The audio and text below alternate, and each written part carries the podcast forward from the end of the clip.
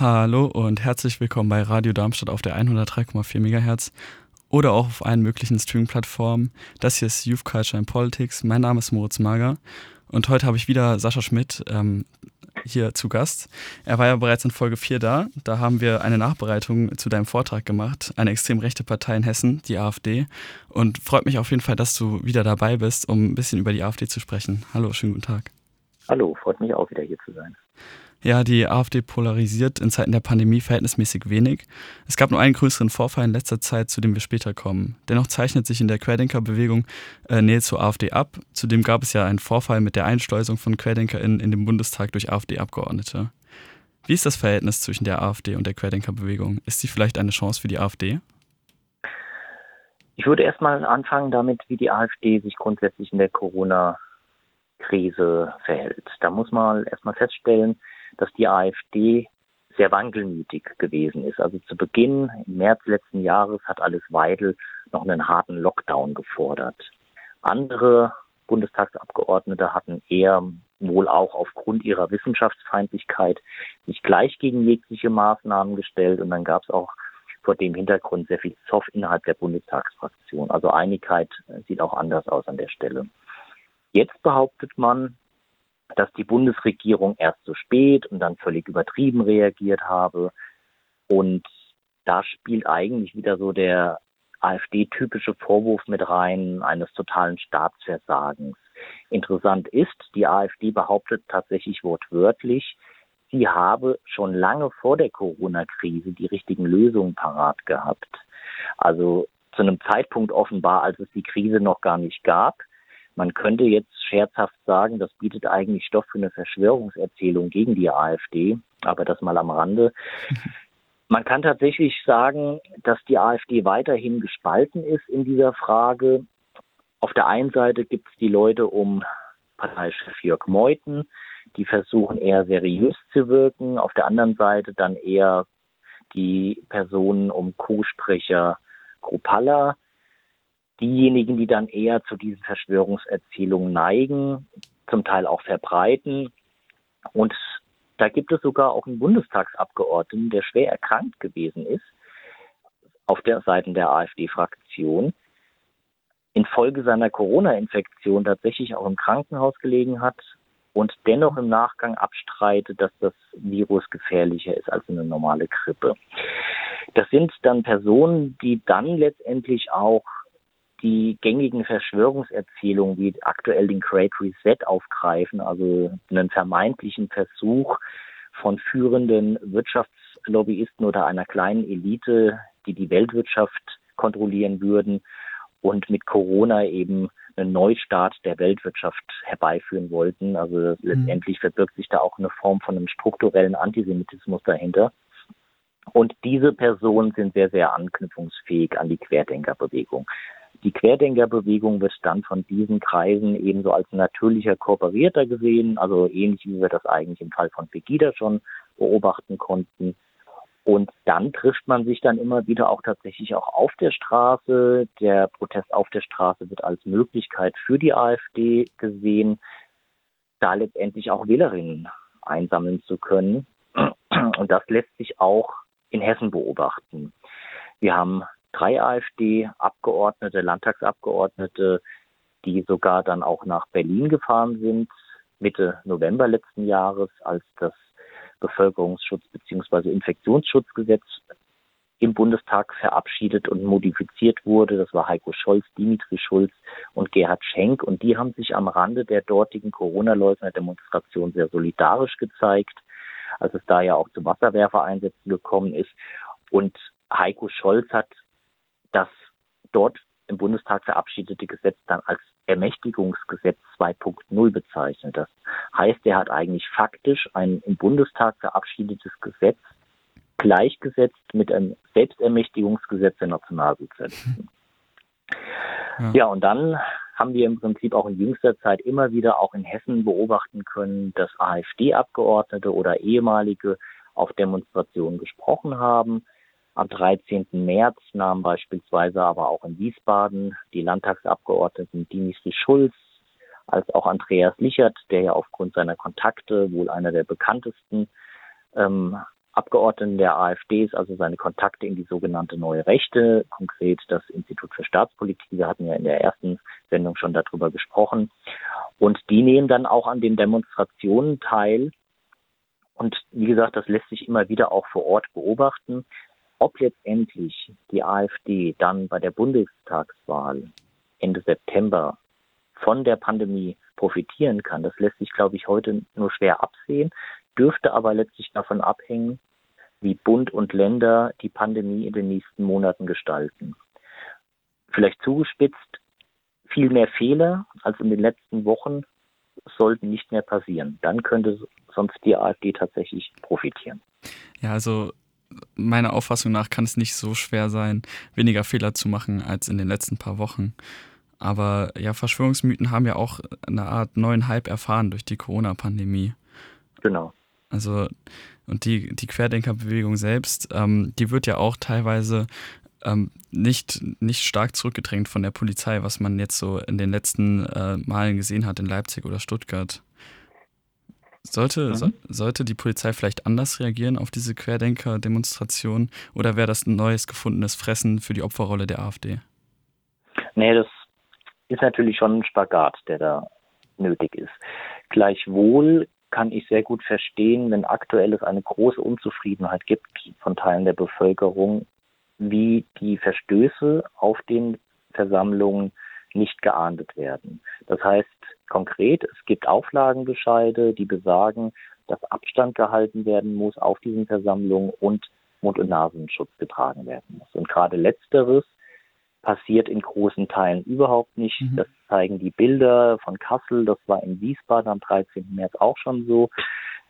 Ich kann es in gewisser Weise nachvollziehen, wenn die Polizei sagt, dass es gerade auch bei großen Menschenmengen schwierig ist, das durchzusetzen. Gleichwohl muss man sagen, dass an der Staat, an der Stelle der Staat, der Rechtsstaat zurückweicht, auf sich mit Ansage auf der Nase herumtanzen lässt und wie angesetzt am Anfang, viele in der Bevölkerung sich fragen, wieso muss ich eigentlich zurückstecken, halte mich mit meinen privaten Kontakten zurück, während über 20.000 in Kassel völlig enthemmt da möglicherweise ein Superspreader-Event an den Tag legen. Ja, also man kann ja probieren zu vergleichen, wie die polizeiliche Härte zum Beispiel beim G20-Gipfel ist, im Vergleich zu fast schon solidarischer Haltung einiger PolizistInnen bei den äh, Querdenker-Demonstrationen. Genau, der Verdacht drängt sich zumindest auf. Auch der Vergleich zeigt ein ungleiches Bild. Das würde ich auch so sehen. Wenn wir schon bei den neuen Bewegungen sind, die Nähe zum Rechtsextremismus aufweisen, wie steht es eigentlich um den vermeintlich aufgelösten rechten Flügel? Also Strippenzieher sind ja noch mit hohen Ämtern in der AfD begleitet. Ähm, gibt es da jetzt eine nicht ganz öffentliche Koexistenz? Ja, es gibt zumindest Tendenzen. Also das heißt, dass es immer wieder auch Meldungen gibt, dass sich Teile, Personen aus den ehemaligen Flügelstrukturen immer wieder treffen. Zum Teil wirkt das auch konspirativ, weil es diese Strukturen offiziell dann nicht mehr geben darf. Und da ist zumindest die Vermutung, dass hinter verschlossenen Türen die ehemaligen Flügelmitglieder Absprachen treffen, was die eigene Agendasetzung anbelangt, strategische Absprachen im Vorfeld von wichtigen Parteitagen, aber auch im Umgang mit den Machtverhältnissen in den eigenen Landesverbänden. Und dann gibt es immer wieder auch Veranstaltungen, wenn man sich die Besetzung anschaut, also was die Redner- und Rednerinnenliste anbelangt, dass dort der Eindruck entsteht, dass das eigentlich eine Flügelveranstaltung ist, nur dass die dort sprechenden Personen nicht mehr dem Flügel zugerechnet werden sollen, da es den ja nicht mehr gibt. Ich mache das mal konkret. Hm. Am Tag der deutschen Einheit im letzten Jahr im thüringischen Bacher, das ist im Grenzgebiet zu Hessen, fand eine Veranstaltung statt, auf der Björn, Mo äh, Björn Höcke gesprochen hat und verschiedene Akteure und Akteurinnen, die dem Flügel zugehörig oder zumindest mal in dessen Nähe zu verorten sind. Auch, auch Personen aus Hessen. Beispielsweise auch der schon von mir angesprochene Landtagsabgeordnete Heike Scholz sprach dort, der übrigens ja auch stellvertretender Landessprecher in Hessen ist, aber auch der Bundestagsabgeordnete aus Fulda Martin Hohmann Andreas Lichert, den ich vorhin schon erwähnt hatte, war dort. Also da kann man tatsächlich sagen, hier findet eine Personenauswahl offenbar statt, die deutlich darauf hindeutet, dass die alten Strukturen zumindest aufgrund ihrer persönlichen Nähe weiterhin gemeinsam agieren. Und unter welcher Bezeichnung dann? Unter gar keiner mehr? Nee, genau. Das heißt, es, das ist dann einfach eine AfD-Veranstaltung, mhm. wo der Begriff des Flügels nicht mehr auftaucht. Aber an der Personenkonstellation hat sich nichts geändert. Und das ist ja genau das, was wir eigentlich vermutet haben, was wir auch in unserem letzten Gespräch angesprochen mhm. hatten. Andreas Lichert hat ja ganz klar auch gesagt, im Zuge der vermeintlichen Auflösung des hessischen Teils des Flügels, die Personen und die Ideen, die bleiben weiter in der Partei. Und genau das ist es, worauf es ankommt. Und genau das sehen wir jetzt anhand solcher Beispiele in der konkreten Umsetzung. Aber dafür gibt es ja Institutionen wie zum Beispiel den Verfassungsschutz. Die AfD wird seit Anfang 2019 vom Bundesamt für Verfassungsschutz beobachtet, ist also ein Prüffall. Am 3. März 2021 äh, berichteten Leitmedien, die AfD wurde nun zum Verdachtsfall erklärt. Ähm, lass uns doch erstmal kurz die Begrifflichkeiten klären. Ähm, kannst du uns die Unterschiede zwischen den beiden Fällen ähm, erläutern? Gerne, ich versuche mal. Also ein Prüffall oder ein Prüffall sind Organisationen, immer in der Logik die ich jetzt einnehme, und der Sprache des Verfassungsschutzes, die noch nicht eindeutig als rechtsextremistisch bewertet werden, wo es aber erste Anhaltspunkte auf verfassungsfeindliche oder extremistische Bestrebungen gibt aus Sicht des Verfassungsschutzes. Solche Bestrebungen sind beispielsweise Aktivitäten, die das Ziel haben, die Grundwerte der sogenannten freiheitlich-demokratischen Grundordnung zu beseitigen oder die in Gänze sogar anzugreifen. Wenn eine Organisation oder eine Partei Prüffall ist, prüft also der Verfassungsschutz, ob es konkrete Anlässe gibt, die eine weiterführende Beobachtung nötig machen. Und wenn sich so ein Verdacht erhärtet hat, dann kommt es eben dazu, dass eine Partei oder eine Organisation eben zum Verdachtsfall erklärt wird. Und das ermöglicht dann auch den Einsatz von Beobachtungsmitteln unter bestimmten Voraussetzungen und auch eingeschränkt. Und das muss man aber dann nochmal unterscheiden von der tatsächlichen Einstufung als gesichert rechtsextrem, wie es der Verfassungsschutz dann bezeichnet, was in dem Fall AfD zumindest auf den Flügel und die junge Alternative in Teilen zutrifft. Also für Hessen zu sagen, hier wie auch auf Bundesebene ist der Flügel und die junge Alternative als gesichert rechtsextremistisch bewertet worden. Mhm. Ähm, diese Hochstufung geschah ja bereits zuvor in Thüringen, Sachsen und Sachsen-Anhalt. Also das war jetzt im Februar 2021. Was hatte das für Folgen für die AfD und vor allem für den angeblich aufgelösten rechten Flügel? Das hat insofern Folgen, dass, wie schon erwähnt, letztendlich der Flügel beobachtet werden kann. Das heißt, tatsächlich ist damit der Verfassungsschutz berechtigt, auch in die Kommunikation, die interne Kommunikation des Flügels reinzuhören. Für die, und es hat natürlich, das ist, glaube ich, ein wichtiger Faktor, den man an der Stelle noch ergänzen muss, und es hat natürlich auch ein klares Signal auch an die Wählerinnen und Wähler, aber auch an Beamte mit der Wahl der AfD unterstützt man zumindest in Teilen eine mhm. Partei, die, wie gesagt, in Teilen rechtsextremistisch beeinflusst wird. Für Beamte heißt es ganz konkret, auch die müssen sich überlegen, spätestens wenn es um die Frage geht, wie die AfD in Gänze bewertet wird, ob sie sich dieser Partei noch zugehörig, vor allen Dingen in Form einer Mitgliedschaft, ähm, bestimmen sollten.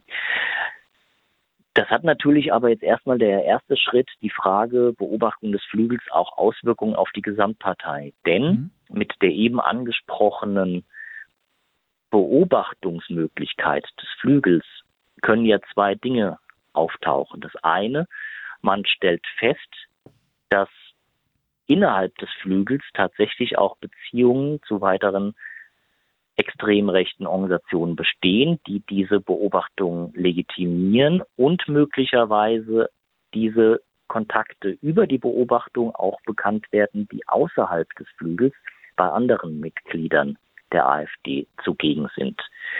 Und zugleich stellt sich bei dieser ganzen Frage Beobachtung der Gesamtpartei natürlich immer auch die Frage des Verhältnisses zwischen Flügel und Gesamtpartei.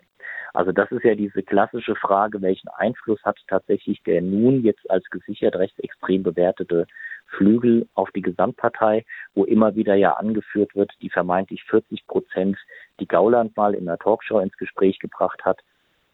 Mhm. Da ist eigentlich eine, eine neuere Bewertungsgrundlage, wenn man sich den Sonderparteitag in Kalka anschaut, wo Meuthen ja mit Ach und Krach seine 51 Prozent in der Vertrauensfrage quasi erwirken konnte, wo man heute sagen würde, mit Blick, wir sprechen dann in dem Fall ja nur über die Delegierten, die in Kalka vor Ort waren, auf diese Situation kann man eher davon ausgehen, dass der Flügel an Einfluss gewonnen hat. Also, dass der Flügel mehr als 45 Prozent der Delegierten. Genau, wenn im Prinzip, genau, die, diese Abstimmung, und so wird die auch gedeutet, sinnbildlich für die Machtverhältnisse sind, dann ist, sind die Machtverhältnisse nahezu 50-50. Mhm. Ja, am 5. März entschied das Verwaltungsgericht in Köln auf Klage der AfD, ähm, dass dem Verfassungsschutz bis Ende des Abschlusses des Eilverfahrens der AfD die Hochstufung als Verdachtsfall äh, unterlassen wurde. Warum? Naja, Hintergrund ist, dass die AfD geklagt hat gegen diese Einstufung als Verdachtsfall.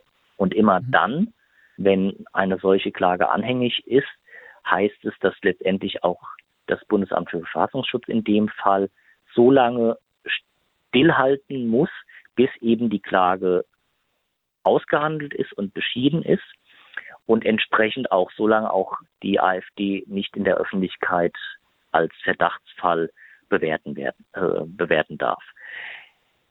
Das ist allerdings dann an die Öffentlichkeit gekommen, dass diese Einstufung vorgenommen wurde. Und das hat tatsächlich auch das Kölner Verwaltungsgericht stark gerügt, denn es geht bei dieser Frage ja auch explizit um die Wirkungsweise. Sprich, die Wähler und Wählerinnen der AfD werden in, im Fall der Einstufung als Verdachtsfall, ich hatte es vorhin angesprochen, möglicherweise sich die Frage stellen, inwiefern sie diese Partei, wenn sie denn tatsächlich so bewertet wird, wählen wollen. Und das wäre quasi eine Einwirkung auf die sehr hoch gewertete Chancengleichheit im Kampf um die Wählerinnenstimmen.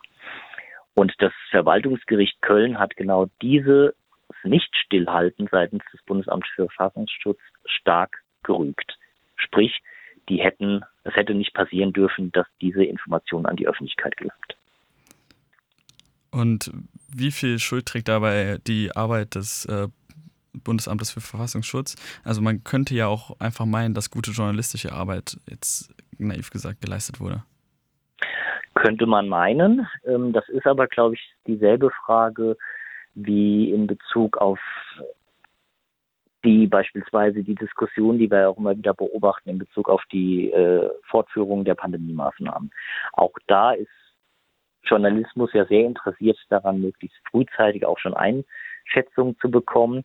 Und eigentlich sollten solche Informationen ja nicht durchgestochen werden. Die Realität sieht anders aus und das ist offenbar auch der Fall gewesen gegenüber dem BFV. Gleichwohl muss sich natürlich gerade so eine Behörde wie das Bundesamt für Verfassungsschutz die Frage stellen lassen, warum solche Informationen und durch wen die an die Öffentlichkeit kommen.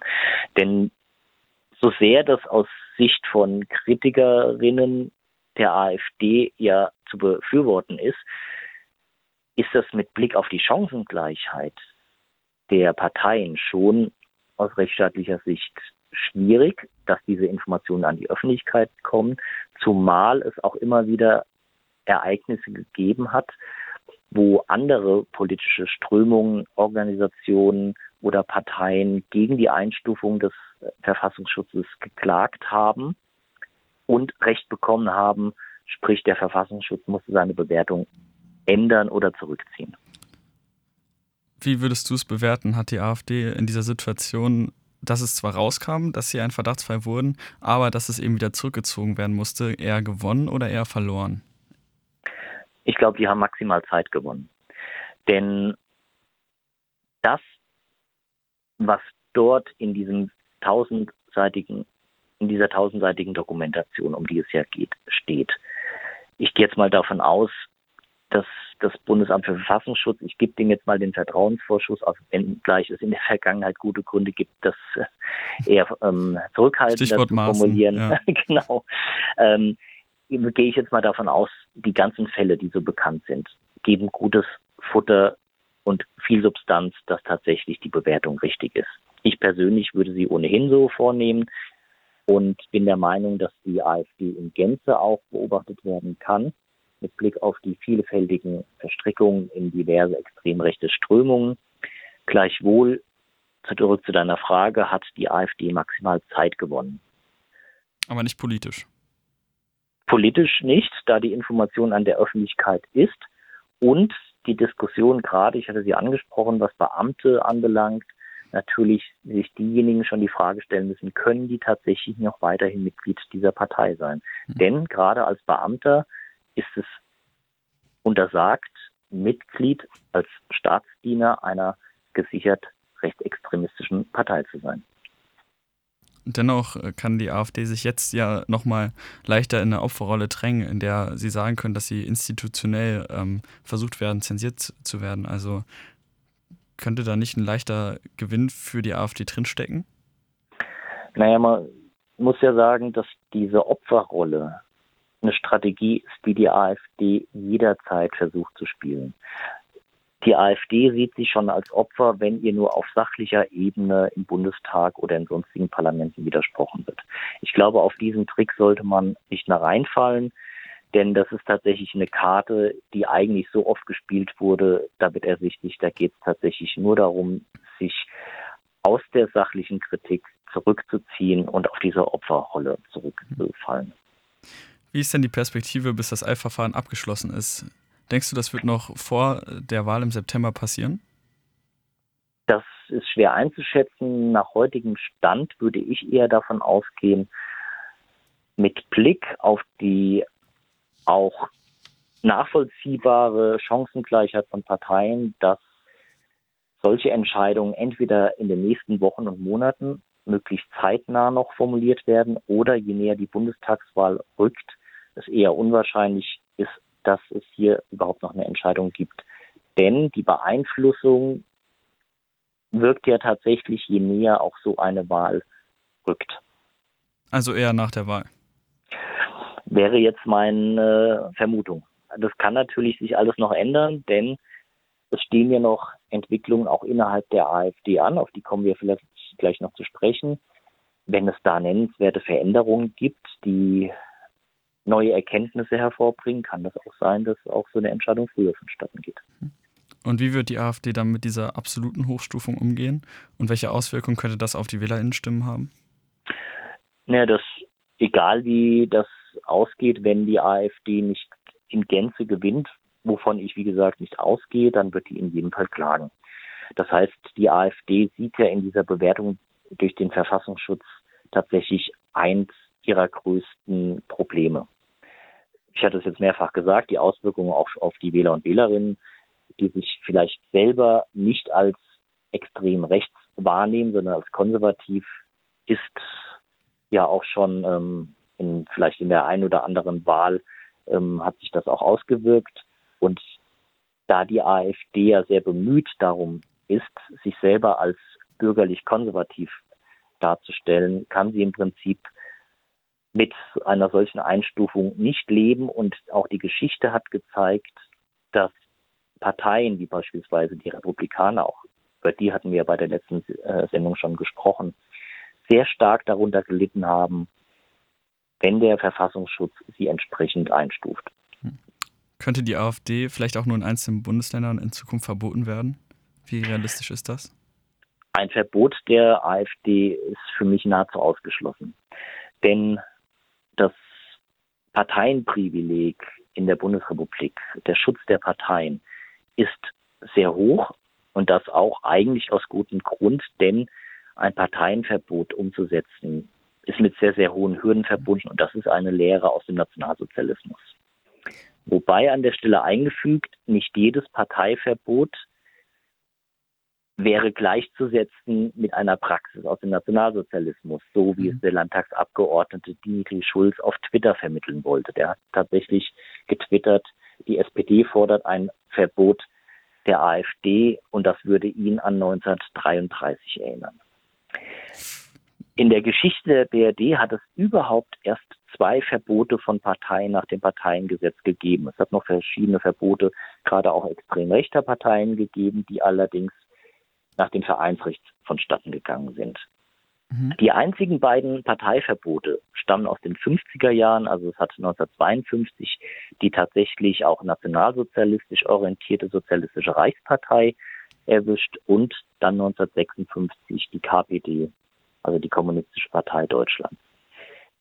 Wenn wir jetzt nochmal auf das NPD-Verbotsverfahren beispielsweise schauen aus dem Jahr 2017, als das zweite Verfahren dann zu Ende ging, dort haben wir nochmal deutlich beobachten können, wie hoch die Hürden sind für so ein Parteiverbotsverfahren. Denn die Richter am Bundesverfassungsgericht haben explizit gesagt, dass die NPD eine verfassungsfeindliche Partei ist. Allerdings das Verbot nicht ausgesprochen, da sie der Meinung sind, dass der NPD aufgrund ihrer Irrelevanz, insbesondere vor dem Hintergrund von Wahlergebnissen ihr die Möglichkeit fehlt, überhaupt ihre Interessen politisch durchzusetzen. Ja, zudem gab es ja weitere äh, Probleme bei dem Verbot der NPD ähm, bezüglich V-Leuten. Das war eher im ersten Verbotsverfahren der Fall, Anfang der 2000er. Da hat man tatsächlich festgestellt, dass insbesondere ein großer Teil der Führungsriege innerhalb der NPD, ich meine, es äh, muss jeder zweite äh, zwei oder drei von zehn gewesen sein, irgendwie als V-Mann oder Informant des Verfassungsschutzes zu bewerten sei. Das ist schon grotesk. Das ist grotesk, das ist richtig. Weil da haben letztendlich die Gerichte, das Gericht gesagt, sie können an dieser Stelle überhaupt nicht einschätzen, was tatsächlich die Partei für eine inhaltliche Ausrichtung hat und welchen Einfluss der Verfassungsschutz auf die Ausrichtung über ihre V-Leute auf die Partei hat. Hm. Ja, jetzt haben wir lange über ähm, mögliche Verbote von Parteien gesprochen. Äh, kommen wir wieder zurück äh, zur AfD mit dem genau umgekehrten Beispiel. Äh, wie denkbar ist es, dass sich die AfD in Zukunft besser in Parlamente integrieren kann und äh, dass andere Parteien in Zukunft anfangen, mit der AfD zu arbeiten? Das ist, glaube ich, erschwert geworden. Und dann sind wir doch wieder bei der Frage Einstufung des ist im Prinzip ein dritter Aspekt, der sich sehr negativ auswirkt, nämlich dass die Bewertung, die ausstehende Bewertung des Verfassungsschutzes und die Vermutung, dass es hier in Gänze bald einen Verdachtsfall geben könnte, natürlich die Hürden auch sehr viel höher legt, dass irgendeine Partei sich mit der AfD auf eine Regierungsbeteiligung einigen könnte. Also ist es gänzlich unrealistisch aus deiner Perspektive? Ja, ich würde das nicht gänzlich ausschließen. Wir haben ja im Prinzip gesehen, gerade am Fall von Thüringen, dass es tatsächlich so Entwicklungen geben kann, die man bis zu diesem Zeitpunkt kaum vermuten konnte. Es gibt jetzt auch auf lokaler Ebene, nämlich konkret auch in der Stadtverordnetenversammlung in Plauen einen solchen Fall, wo CDU AfD und sogar der Dritte Weg gemeinsam für einen Antrag gestimmt, nicht ihn aufgestellt, aber für einen Antrag gestimmt haben. Und das sind schon Ereignisse, da muss man zumindest mal ähm, mit den Ohren schlackern. Ja, in Thüringen 2019 war das ja wirklich ein großes äh, Debakel nach der Landtagswahl und der Regierungsbildung. Vielleicht kannst du es nochmal kurz für unsere Hörer in Revue passieren lassen, was da passiert ist. Naja, die AfD ist quasi zum Königsmacher für den FDP-Kandidaten auf dem Sitz des Ministerpräsidenten ähm, geworden. Und das entgegen ihrer eigentlichen Ansage, dass sie vor allen Dingen die CDU ähm, unterstützen würde, beziehungsweise einen eigenen Kandidaten hatte und den dann entsprechend zurückgezogen hat. Es war im Prinzip absehbar, dass der Ministerpräsident mit den Stimmen der, also der FDP-Kandidat mit den Stimmen der AfD letztendlich gewählt werden würde. Und er hat den Posten auch angenommen. Das war eigentlich genau der Skandal. Er hätte an dieser Stelle sagen müssen, mit den Stimmen eines Landesverbandes der AfD, der, wie wir wissen, in Teilen als faschistisch zu bezeichnen ist, hätte ich mich nicht zum Ministerpräsident wählen lassen dürfen. Mhm. Interessant dabei war ja auch, dass die CDU dort hinein verstrickt war. In gewisser Weise schon, aber der Skandal war eigentlich, wie eben beschrieben, dass sich Kemmerich tatsächlich hat wählen lassen mit den Stimmen der AfD. Aber hat diese Situation nicht indirekt dazu geführt, dass Annegret Kramp-Karrenbauer ihren Posten als Vorsitzende der CDU abgeben musste, da man einfach zu dem Zeitpunkt dann am stärksten sehen konnte, wie sehr ihr die Autorität fehlt? Ja, das ist sicherlich ein Aspekt, aber zu dem Zeitpunkt war ja auch äh, AKK eben ohnehin nicht mehr so stark im Sattel. Das hat wahrscheinlich nur noch, wie man so schön sagt, das fast zum Überlaufen gebracht. Ja. Jetzt sind wir schon bei der CDU angekommen. Ähm, könnte der Kanzlerwechsel der CDU, falls er geschieht, äh, für eine Wählerinnenwanderung bei der AfD sorgen? In Teilen wäre das möglich. Insbesondere da Angela Merkel wirklich zu einer Hassfigur für viele nationalistisch Denkende geworden ist, aufgrund ihrer relativ liberalen Haltung in der Einwanderungsfrage, natürlich insbesondere im Jahr 2015. Es bleibt letztendlich aber natürlich abzuwarten, wer wird denn überhaupt Kanzlerkandidat. Mhm. Wenn es Söder werden sollte, was im Moment ja vorstellbar ist mit Blick auf die mangelnde Unterstützung, die auch Armin Laschet erfährt, könnte vermutlich das eine oder andere Prozent der AfD-Wählerinnen zurück zur CDU wandern. Allerdings gehe ich davon aus, dass es nicht besonders viel sein werden, denn viele AfD-Wählerinnen, würde ich vermuten, haben sich so weit auch von den etablierten Parteien und auch natürlich der CDU entfernt und sie wissen auch ganz genau, wer letztendlich das Original ist, hinsichtlich auch ähm, ihrer nationalistischen Orientierung, dass sie sich wahrscheinlich nicht in großen Scharen wieder zur CDU entwickeln werden. Das mhm. hat, äh, hat auch die Wahl in Bayern, die Landtagswahl 2018 gezeigt.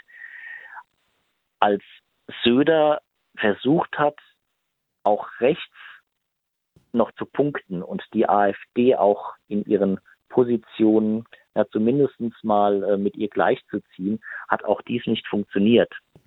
Interessant ist, nach dem schlechten Ergebnis in Bayern hat Söder einen Kurswechsel vollzogen hin zu einer liberaleren Position und einer klareren Abwendung von der AfD. Ja. Wenn wir jetzt wieder auf die Bundestagswahl schauen, ich würde eher vermuten, dass viele Wähler und Wählerinnen der AfD, so wie wir es jetzt auch schon bei den Landtagswahlen in Rheinland-Pfalz und Baden-Württemberg beobachten konnten, eher gar nicht wählen gehen. Denn wenn auch die CDU die Partei ist, aus der die AfD die meisten Wähler und Wählerinnen ähm, gewinnen konnte, dürfen wir nicht vergessen, dass es, ich meine, zwei Millionen Wähler und Wählerinnen gewesen sind aus dem Bereich der Nichtwähler und Wählerinnen, die die AfD gewählt haben. Und die beiden Landtagswahlen in Rheinland-Pfalz und Baden-Württemberg haben genau diese Tendenz gezeigt, nämlich, dass viele ehemalige Wählerinnen der AfD nun wieder Nichtwählerinnen wurden. Ganz konkret für Rheinland-Pfalz weiß ich die Zahlen, waren es über 60.000, die dann, und das war tatsächlich das größte Lager ja. hinsichtlich der Abwanderung, die nicht mehr AfD gewählt haben und gar nicht mehr hingegangen sind. Ja, auf der anderen Seite gab es ja auch ähm, einige, die zur CDU abgegangen sind. Das waren, glaube ich, die beiden größten Wählerinnenwanderungen. Genau, ähm, aber deutlich weniger. Genau. Bundessprecher der AfD, Jörg Meuthen, spricht von einer sogenannten Konsolidierungsphase. Das bedeutet, wenn sich eine Partei, wie es zum Beispiel bei den Grünen in den 80ern der Fall war, erstmal in ein Parlament etabliert, wird sie erstmal nochmal einen Wählerinnenschwund erleben danach, äh, um sich einzuordnen, um sich zu kategorisieren und da die Partei dann quasi nicht mehr diesen neuen Hype hat. Ähm, zudem spricht Jörg Meuthen davon, dass es einen unfairen Wahlkampf gegeben habe. Ähm, ja, zeichnet sich da neben den beiden Faktoren, die wir jetzt schon besprochen haben, ein Abwärtstrend der AfD, vor allem in westlichen Bundesländern ab? Naja, zumindest konnten wir den Abwärtstrend in Rheinland-Pfalz und in Baden-Württemberg, aber auch bei den hessischen Kommunalwahlen beobachten. Also das waren schon auch Verluste mit vier, fünf Prozent bei den Landtagswahlen, bei den hessischen Kommunalwahlen war es ein ähnlicher, eine ähnliche Entwicklung von 2016 landesweit 11,9 Prozent auf jetzt landesweit 6,9 Prozent. Zum Teil hat die AfD auch in Städten und Gemeinden über 60 Prozent der Prozentpunkte gegenüber 2016 verloren. Also das sind schon herbe Verluste. Von der Konsolidierung zu sprechen, wie es auch in Teilen Wissenschaftlerinnen machen, die auch kritisch gegenüber der AfD sind, kann ich in gewisser Weise auch nicht nachvollziehen. Denn jede andere Partei, die 40, 50 oder 60 Prozent ihrer Stimmen verloren hätte, wäre als der Großverlierer bezeichnet worden. Selbstverständlich stand vermutlich bei vielen kritischen ähm, oder Kritikerinnen der AfD auch die Hoffnung im Raum, sie auch aus dem Parlament fliegen könnten. Bei den Ergebnissen, die sie allerdings vor vier, fünf Jahren erzielen konnten, also in Rheinland-Pfalz über 12 Prozent, in Baden-Württemberg über 15 Prozent, war das allerdings nicht zu erwarten. Gleichwohl, jetzt befindet sich äh, die AfD in einem Bereich, wo man davon ausgehen kann, es könnte sich tatsächlich um einen stabilen Stamm von Wählerinnen handeln. Ähm, man muss aber abwarten, was tatsächlich die nächsten vier bis fünf Jahre geschieht. Ich wäre da erstmal mit einer Bewertung vorsichtiger, denn wir haben gesehen, vier bis fünf Jahre im Leben der AfD ist eine lange Zeit, in der viel passieren kann. Und wenn sich in den nächsten Monaten eine Entwicklung abzeichnet, dass tatsächlich die AfD sich möglicherweise spalten würde oder radikalisieren mhm. könnte, indem sich beispielsweise auch der Flügel durchsetzt, dann muss man, glaube ich, in vier, fünf Jahren bei den nächsten anstehenden Wahlen in den genannten Bundesländern tatsächlich die Frage stellen, ob die AfD tatsächlich noch in den Landtag kommt. Aber das sind erstmal nur Spekulationen. Spannend könnte es schon am nächsten Wochenende werden, wenn tatsächlich die AfD wieder zu einem Parteitag zusammenkommt. Wir haben ja schon in der letzten Folge davon gesprochen, dass sich die AfD bereits schon einmal äh, nach Lubke ähm, radikalisierte. Für wie wahrscheinlich hältst du es, dass das nochmal passiert? Naja, es war ja kurz davor bei dem Sonderparteitag in Kalka. Mhm. Das ist nicht auszuschließen.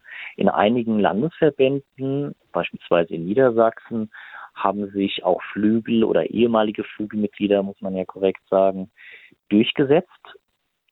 Und auch in Hessen ist zu beobachten, dass es dort beispielsweise auch in der Landtagsfraktion heftige Auseinandersetzungen gibt die scheinbar nicht politisch bedingt sind. Gleichwohl muss man sich fragen, ähm, ob das nicht eigentlich auch die politische Auseinandersetzung intern den Hintergrund darstellt, wenn sich beispielsweise ein Landtagsabgeordneter öffentlich auch gegen seinen Kollegen in den eigenen Reihen stellt. Es gibt da auch Umgangsformen, die sind so ungewöhnlich, also so unkollegial, wie man sie eigentlich von keiner seriösen Partei kennt. Und wie gesagt, entscheidend ist aber, glaube ich, die politische Entwicklung. Und da ist der Machtkampf, glaube ich, noch völlig unentschieden. Wenn wir jetzt das nächste Wochenende abwarten, da könnte sich tatsächlich auch schon eine erste Tendenz abzeichnen, denn es geht auch um die Frage, wer wird eigentlich Spitzenkandidatin, Spitzenkandidat zur Bundestagswahl. Interessant ist im Vorfeld zu beobachten, zumindest, dass sich die Parteispitze gegenüber den Interessen der Basis durchgesetzt hat, nämlich hinsichtlich der Entscheidung, wie überhaupt die Spitzenkandidatin oder Spitzenkandidat oder wenn es auch mehrere werden, mhm. gewählt werden. Denn es hat im Vorfeld eine Abfrage der Basis gegeben und die hat ergeben, dass die Basis gerne entscheiden würde und nicht die Delegierten auf dem Parteitag entscheiden sollen, wer Spitzenkandidatin und Kandidat wird.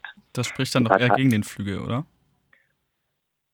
Das, das glaube ich nicht. Das ist, glaube ich, aber auch sehr unentschieden. Es gibt eine basisdemokratische Ausrichtung, glaube ich, ähm, spektrenübergreifend innerhalb der AfD. Das spricht meiner Meinung nach eher dafür, dass an der Spitze der Partei es sehr stark darum geht, zu kontrollieren, in welche Richtung man arbeitet, aber vor allen Dingen auch die eigenen Posten und Machtverhältnisse an der Spitze zu klären. Eigentlich hat die AfD sich ja auch immer gerne als basisdemokratisch bezeichnet. Hier zeigt sich allerdings eine Tendenz, die dem zuwider ist. Eigentlich macht das eher den Eindruck, dass es gerade der Spitze in der AfD darum geht, wie schon erwähnt, die Kontrolle zu behalten und nicht zuletzt auch den entsprechenden Personen auch die möglichen Posten zu sichern. Okay. Ähm, ja, dann kommen wir jetzt nochmal kurz zur Bundestagswahl. Bei der Online-Umfrage des Befragungsinstituts INSA steht die AfD, wenn am 5. April 2021 Bundestagswahl gewesen wäre, auf etwa 12 Prozent. Die anderen Umfrageinstitute kommen auf ca. 10 oder 11 Prozent. Ähm, bei der Bundestagswahl im September 2017 hatte die AfD 12,6 Prozent der WählerInnen-Stimmen. Das sind geringe Verluste. Warum hält sich die AfD noch recht stabil während der Pandemie? Sind es allein die Aspekte durch die Querdenkerbewegung? Das muss man, glaube ich, noch abwarten, wie sich die, die Pandemie auch da, ähm, auf die AfD-Stimmen auswirkt. Ich glaube, zunächst muss man festhalten, dass wir trotz des Rückganges, den wir bei den Landtagswahlen jetzt in Rheinland-Pfalz und Baden-Württemberg beobachten konnten, ein noch stabiles Wählerinnenpotenzial feststellen können für die AfD, das ist vor allen Dingen auch im Osten nochmal besonders hoch. Dort ändern sich aktuell mit Blick auf die verschiedenen Sonntagsfragen die Zahlen kaum. Es gibt im Westen eine Tendenz, die wir eben, wie beschrieben, bei den Wahlen feststellen konnten. Allerdings gibt es tatsächlich auch eine große Unzufriedenheit mit den sogenannten etablierten Parteien, die zu beobachten ist, insbesondere ja auch im Osten. Und da muss es, muss man einfach abwarten, insbesondere, wie ich eingangs schon sagte, im Zuge der ersten Frage, wie sich die Pandemie entwickelt. Mhm. Wenn wir aber jetzt nochmal Anfang des Jahres schauen, und es gab im Prinzip ähm, Sonntagsfragen, wo die AfD bei acht oder neun Prozent lag, dann muss man feststellen, das sind wieder drei bis vier Prozent, die die AfD gegenüber den ähm, gut zwölf Prozent in 2017 erzielen konnte, die auch wieder ein herber Verlust wären. Also ich glaube, sehr stark entscheidend ist, wie das Krisenmanagement von Bund und Ländern bei der Pandemie die nächsten Monate mhm. sich entwickeln wird.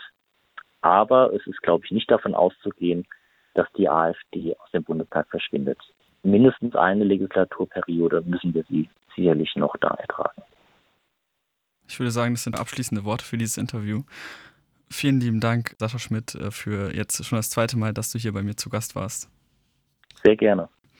Ja, willkommen zu einem kurzen Nachtrag. Ähm, wir haben uns ja nochmal kurz hier verabredet, weil wir die Aufnahme am Freitag gestartet haben und jetzt heute am 12.04. Äh, ist ja doch noch was Wichtiges am Wochenende passiert, denn es war der AfD-Parteitag in Dresden ähm, und du hast mir auch gesagt, dass du dazu nochmal äh, kurz reden möchtest. So, es hat natürlich auch einen wichtigen Bezug und es wäre blöd, wenn wir jetzt nicht darüber reden könnten. Deswegen ja, wie hast du den, den Parteitag wahrgenommen? Ja, ich glaube, der Parteitag war sehr spannend. Ich würde noch mal kurz einleiten wollen mit Blick darauf, wo es eigentlich äh, umging, nämlich eigentlich die Ausrichtung der Partei auf die Bundestagswahlen. Und da stand im Mittelpunkt vor allen Dingen die inhaltliche Abstimmung, also die Verabschiedung des Bundestagswahlprogramms. Und das ist, ist vorgenommen worden unter dem Slogan Deutschland aber normal. Das mhm. ist insofern ganz spannend, als dass sich die AfD mal wieder dadurch als normale bürgerlich-konservative Partei darstellen will und letztendlich auch ein Normalitätsbild für Deutschland konstruieren will, das aus ihrer Sicht sich daraus speist, aus äh, dass Familie Mutter, Vater, Kind bedeutet. Alles andere ist eine sexuelle Indoktrination dass in Deutschland keine kriminellen Clans agieren könnten und Bildungsgerechtigkeit herrschen solle. Also das ist, das sind beispielsweise ein paar Aspekte, die Meuthen in seiner Rede dazu aufgegriffen hat. Und all das, was erstmal so nachvollziehbar in Teilen klingt, also zumindest die beiden letzten Punkte, das ist im, wäre im Prinzip aus Sicht von Meuthen durch 16 Jahre Merkel und da haben wir wieder diese Zuspitzung auch auf die Kanzlerin, hm. aber auch begleitet von SPD und Grünen zerstört worden. So, und wie sehr letztendlich die, das Bild von Normalität der AfD geprägt ist von den 50ern und 60ern in der BRD und darauf, darauf will man unbedingt offenbar zurück, zeigt nochmal, wie Meuthen auch den Spruch der CDU aus diesen Jahrzehnten Freiheit für Sozialismus für sich beansprucht hat und für seine Partei. Ähm, Die CDU hat das damals angeführt und äh, interessanterweise ist Meuthen jetzt der Meinung, dass sogar die CDU mittlerweile für Sozialismus steht. Und so haarsträubend wie das klingt, offenbart das doch einiges. Nämlich einerseits das neoliberale Denken von Meuthen und andererseits immer wieder die klassische Erzählung, also Sozialismus gleich totalitärer Staat, in dem wir hier in Deutschland aktuell leben würden, ein großes Staatsversagen, an dem alle Parteien beteiligt gewesen seien und die vermeintliche Entfremdung der Politik und Politikerinnen von den ganz normalen Menschen. In mhm. der Erzählung ist dann natürlich die AfD die ganz normale politische und die einzige politische Kraft, die diese Normalität wiederherstellen will. Und letztendlich muss man sagen, ist es auch Teil einer Selbstzuschreibung oder Selbstverharmlosung vor allen Dingen, ähm, die auch ähm, vor dem Hintergrund der, wie schon besprochenen, drohenden Beobachtungen durch den Verfassungsschutz zu bewerten ist. Und was der Parteitag aber gezeigt hat, ist, dass die AfD alles andere als eine normale Partei ist. Zum einen haben wir immer wieder, auch das war am Wochenende zu beobachten, sehr intensive Auseinandersetzungen in Personalfragen. Es ging um die Machtkämpfe, die wir schon am Freitag besprochen hatten. Mhm. Und so hat der Parteitag erstmal damit begonnen, dass es einen Abwahlantrag gegen Meuthen gegeben hat. Der ist aber so schnell von einer großen Mehrheit weggewischt worden, dass das erstmal den Anschein hatte, als könnte sich Meuthen oder als könnte Meuthen gestärkt aus dem Parteitag auch herausgehen. Ich glaube aber eher, viele Anwesende war klar, wenn es an dieser Stelle zu einer Abwahl kommt, vermittelt dieser Parteitag genau das zerstrittene Bild der AfD, wie es auch schon der Parteitag in Kalka im mhm. November letzten Jahres vermittelt hatte. Gleichwohl war am ganzen Wochenende klar zu erkennen, wie tief auch die Gräben weiterhin sind zwischen den Lagern.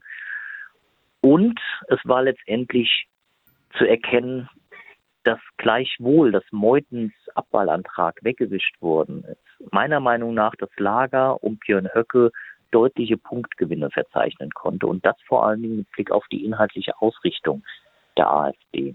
Ja, was ja auch interessant war, ist, ähm, dass die Leitmedien es so bewerten, dass der rechte Flügel wieder dort äh, gewonnen habe. Zudem äh, war ja Björn Höckes Auftreten auch anders als an anderen Parteitagen, viel öffentlicher. Genau, also während Höcke in Kalka kaum in Erscheinung getreten ist, ist er hier mehrfach an das Mikro getreten und hat dafür gesorgt, meiner Meinung nach, dass viele inhaltliche Punkte, von denen ich vielleicht jetzt mal zwei, drei skizzieren würde, mit Blick auf das Bundestagswahlprogramm in einer verschärften Version Zustimmung gefunden hatten. Das wäre beispielsweise die sogenannte Corona-Resolution. Hier hatte sich das abgezeichnet, was wir auch schon besprochen hatten, also eigentlich werden alle Maßnahmen der Bundesregierung abgelehnt. Es wird eine Freiwilligkeit der Bürgerinnen gefordert, beispielsweise auch gegenüber der Maskenpflicht. Und hier hat sich auch ziemlich offen, wie auch ein Redner sagte, die AfD als parlamentarischer Arm der Corona-Proteste dargestellt. Das geht sogar so weit, dass man gefordert hat, dass es eine Bildung eines unabhängigen Expertengremiums geben soll, wo, ich zitiere jetzt mal, auch renommierte Wissenschaftler mit abweichender Meinung zum Umgang mit der derzeitigen Situation gleichwertig zu Wort kommen sollen. Also übersetzt heißt es, man will eigentlich die eher aus YouTube bekannten Verschwörungserzähler in den Bundestag einladen, sie dort zu Wort kommen lassen. Und letztendlich hat sich hier wieder gezeigt, auch mit Blick auf die Delegierten im Saal, wie wenig die Pandemie ernst genommen wird, denn vom Pult, von der Moderation aus musste immer wieder darauf hingewiesen werden, dass die Delegierten die Hygieneregeln einhalten sollen, weil sich viele eben nicht an die Maskenpflicht gehalten haben. Ein weiterer Punkt, wo das Meutenlager inhaltlich auch klar Pluspunkte sammeln konnte gegenüber dem moderateren Lager, das Höcke-Lager gegenüber dem moderateren mhm. Lager um Meuthen ist die Migrationspolitik. Also hier ging es explizit auch um die Frage des Familiennachzugs. Dort wollte das Meutenlager eher diesen unter strengen Bedingungen, wie es hieß, äh, regulieren. Durchgesetzt hat sich die härtere Version des Höcke-Lagers, wo es jetzt heißt, dass jeglicher Familiennachzug untersagt werden solle, obwohl den Anwesenden klar war, dass das aus rechtlichen Gründen kaum möglich sein wird, hat Höcken, Höcke gesagt, es geht dabei weniger um konkrete parlamentarische Politik, sondern um ein klares Zeichen nach außen. Das heißt, man hat hier auch deutlich auf die Karte gesetzt, die einen seit 2015 zum Erfolg geführt hat, nämlich die Hetze gegen Migrantinnen und Geflüchtete. Und das spiegelt sich auch in weiteren Punkten des Wahlprogramms wieder, so wie es verabschiedet wurden, wurde, dass Migrantinnen und Geflüchtete verantwortlich gemacht werden für vermeintlich steigende Kriminalität, Sozialbetrug, sogar für mangelnden bezahlbaren Wohnraum. Ja. Und der dritte Punkt, den ich hier noch kurz anführen würde, ist dann die Frage, wie hat sich Deutschland auch hinsichtlich seiner Rolle in der EU zu verhalten. Und hier konnte sich auch Höcke-Lager gegenüber Meuthen, aber auch Gauland trotz dringlicher Mahnung durchsetzen und fordern, dass Deutschland aus der EU austreten solle. Ja, also insgesamt ähm, sehr, sehr vorhersehbar, würde ich sagen, was da jetzt bei dem Wahlkampf gelaufen ist. Aber dennoch überrascht es mich, wie nah jetzt wirklich diese Nähe zu der Querdenkerbewegung gesucht wird. Hm. Ja, überrascht hat mich das nicht. Eigentlich ist das die logische Konsequenz davon, dass die AfD bisher, so wie wir es auch besprochen hatten am Freitag, noch nicht gesondert von den Protesten profitieren konnte. Tatsächlich haben wir ähm, beobachten können, dass diese Annäherung zunehmend stattfindet und die Hoffnung letztendlich bei der AfD vorhanden ist, wie Sie auch ganz konkret in Form eines Redners sagten, dass Sie das vorhandene Protestpotenzial auf der Straße damit aufsammeln wollen. Okay, ja, die Frage nach einer Spitzenkandidatur wurde ja noch nicht beantwortet. Was denkst du, was ist das, äh, was ist die Zukunftsperspektive, wann das geklärt wird? Das soll in den nächsten Wochen geklärt werden. Hier ist ja die Frage, wer bestimmt letztendlich das Spitzenduo. Das wurde festgelegt, dass es ein Duo sein soll. Also entweder die Basis oder Delegierte. Und mit Blick auf Hessen kann am Ende eine Person aus dem Landkreis Gießen eventuell eine der Spitzenkandidatinnen sein, nämlich Johanna Cottar. Sie war schon mal kurz in Hessen im Landesvorstand, also Landessprecherin auch. Und sie würde ich so einschätzen, dass sie sich, wie sie auch selber sagt, als verbindendes Element zwischen den beiden gespaltenen Strömungen in der AfD versteht. Wer sie in Kalka hat reden hören, wird letztendlich zu dem Entschluss kommen, dass sie keineswegs sich dem Flügel inhaltlich entgegenstellen wird. Und das dürfte letztendlich den Einfluss des Flügels keineswegs minimieren, sondern vielleicht sogar ihm noch mehr Raum bieten auf die Gesamtpartei. Okay, ja, das ist wirklich eine sehr interessante Prognose. Ähm, ich bedanke mich auf jeden Fall nochmal für diesen Nachtrag und ähm, ja, wünsche dir noch einen schönen Tag. Sehr gerne.